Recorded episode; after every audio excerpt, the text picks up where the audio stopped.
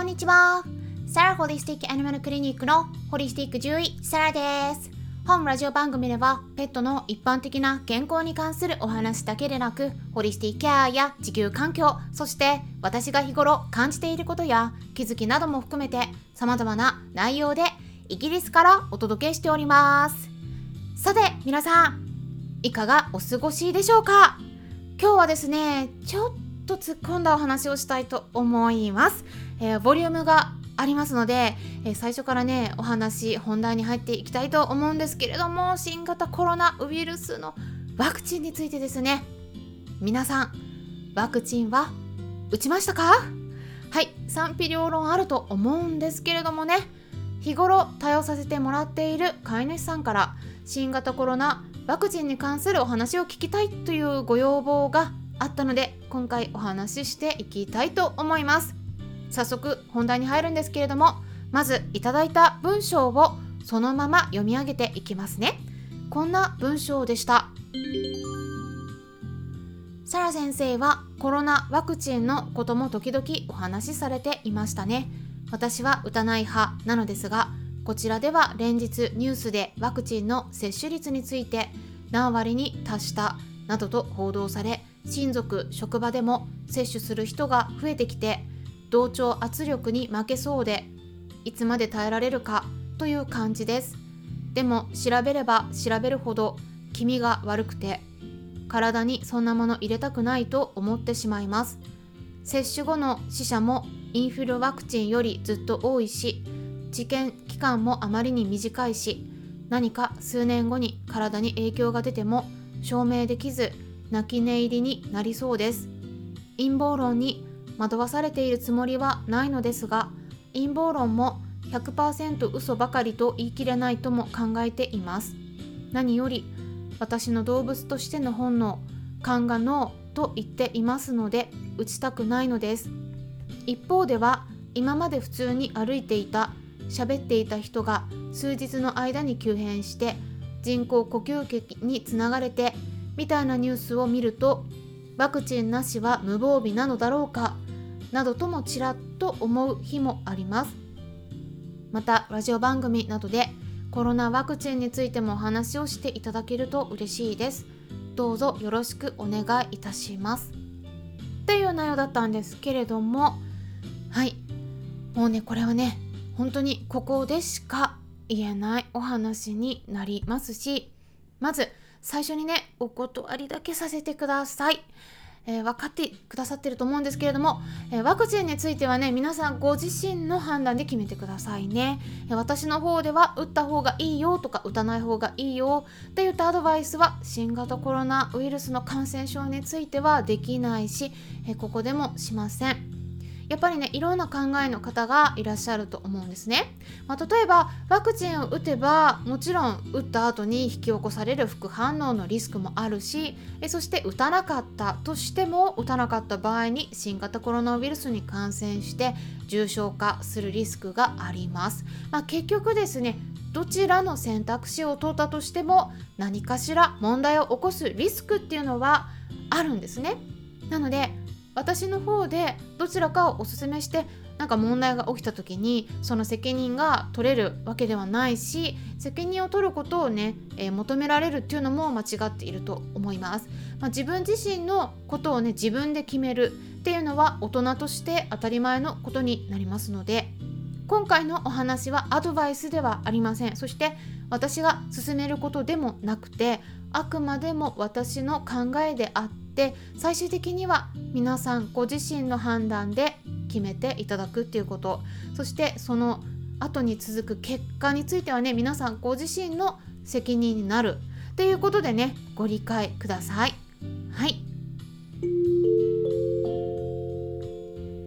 っていうことでね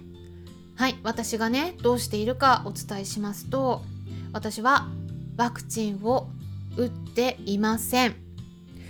理由はですねワクチンに含まれる成分にまずアレルギーを起こす物質が入っているからっていうのがあるんですがでも万が一そういったことがなかったとしても打たなかったかもしれないです。なぜか言いますと、えまず私の場合は万が一新型コロナウイルスに感染したとしても、えー、死ぬリスクがあるのか重症化するリスクがどれだけあるか見た時にかなり低い当てはまらないということ、えそしてもともとアレルギーで、えー、ワクチンだけではなくて、えー、これ一般的なお薬に対してもすごくすごく副作用を起こりや、えー、起こしやすい体質であるっていうことがあります。あともう一点ですね。ワクチンの安全性に関するデータがまだ不足していると思うんです、まあ、基本的にですねワクチンって本当はねあのお話しされてたようにもっとね年月をかけて作られるものなんですねでも今回に関してはもうものすごく速いスピードで必要な手続きを飛ばしてワクチンを緊急事態だからということで早く市場に出したといった経緯がありますね。まあ、今までのワクチンと違ってあとはメッセンジャー RNA ワクチンということで新しいタイプですね。でそれ自体が何か悪さをするっていったことはあまりないとは言われているんですけれどもただまあ、陰謀論とかねいろんな説がありますね。でまあ例えば陰謀論だとちょっとねマイクロチップが組み込まれているとか、まあ、人口を減らす計画だとか、まあ、いろんなことを言われていてこれに関してはね私は信じるとも信じないとも言えないです。正しいかもしれないし間違ってるかもしれない。うん、と思うんです。ねこれあのよくね陰謀論って間違っているっていう話よくね聞かれたり笑われたりしてるけれどもじゃあねえ皆さん そういうふうに言う方いたらねじゃあなんで間違ってるって言えるんですか？っていう質問をしてみると答えられないです。えー、大体ほとんどの方がねえだってそんな常識的に考えてそんなありえないじゃないかって言うんですけどでもこの理論っていうのもきちんと証明されたものではないですね。だから陰謀論自体が嘘だっていうことも証明されていないです。だから陰謀論については正しいとも証明されてないし正しくないとも証明されていない。だからどちらとも言えない。って私は解釈してます。でたとえね陰謀論とかそういうのが間違っていたとしても気になるのはですね今回のワクチンの副反応の多さなんですねめっちゃくちゃ副反応多いですね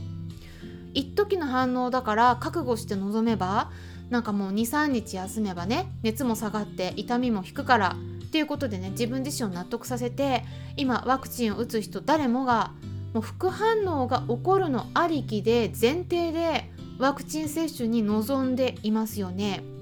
私ねこれねちょっとね旗から見ててねすごいおかしいなって思ってはいるんです。もう副反応なんか起きてない方が逆におかしいみたいに言われちゃってる時もあってね。だって副反応っていうのは本当は基本的には起こしちゃいけないものなんですよ。起こさないようにしないといけないものでワクチン打った人の本当に本当にごくわずかの人が起こすぐらいの確率なんですね。本来は今までのワクチンだったら。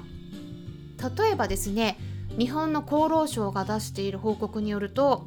インフルエンザワクチンの副反応が出る割合どれくらいでしょうか。100万回接種あたり6.4回なんですね。っていうことはですねパーセントに換算すると0.00064%なんです。1%にも全然満たないですね。で副反応が多いって言われている子宮頸がんワクチンどうでしょうか。ワクチンの種類によっても結果は違うんですが100万回接種あたりだいたい155から245回なんですね。まあ約200回だとしてパーセントに換算すると0.02%です。つまりこれって1万人中2人の割合なんですね。この0.02%ぜひちょっと今頭にインプットしておいてください。で比較しましょう。0.02%子宮頸がんワクチン。新型コロナウイルスはどうでしょうか？はい、データも出てるんですけどこれねちょっと日本からのデータになると全体の発生率って見せてないんですね。ちょっと私すぐには見つけられなくて。倦怠感とか発熱とか腕の痛みとかそれぞれに分けては出してるけどこれは少なくて当然なんです。だから全体でじゃあどれくらい出るのかっていうトータルの数ですね。割合ですね。でちなみにイギリスの方ではですね NHS 国民健康サービスの方ではだいたい10人に1人当たりっていうふうに書かれています。ウェブサイトに。でもね多いですよね。10人に1人ですよ。そしたら10%です。はいさっき覚えた数 0.02%10% って言ったらね約子宮頸がんワクチンの500倍なんですよ。そしてこれはイギリスの方では10%って言われてるけれどもアメリカの方はどうかっていうと CDC の方の報告見ると70%以上なんですよ。めちゃくちゃ多い。70%って10人いたら7人副反応出てるんですよ。これってねちょっと副反応ありきっていうことで、えー、ワクチン接種をするっていうのがねこれが短期的なもので本当にそこだけで改善できていればいいですけれども私はですね自分自身がやっぱりこれはワクチンの種類が違うから同じことが当てはまらないよって言われてしまえばそうかもしれないけれども種類は全然違いますけれどもね。でもワンちゃん猫ちゃんたちのワクチンを打った後に何年も経過した後にどうなるかっていうのを見ているんですね。で例えば猫ちゃんの慢性腎臓病それからワンちゃん猫ちゃんのがんですね。あとは、えー、免疫の病気ですね。免疫介在性溶血性貧血とかそういった言われるものですね。ワクチンとの関連性があるっていうことが証明されています。だから今後5年とか10年経った時にどうなるのか。これはね mRNA のワクチン。今回のワクチンでどうなるかっていうのはこれ誰にもわからないことなんですよ。だから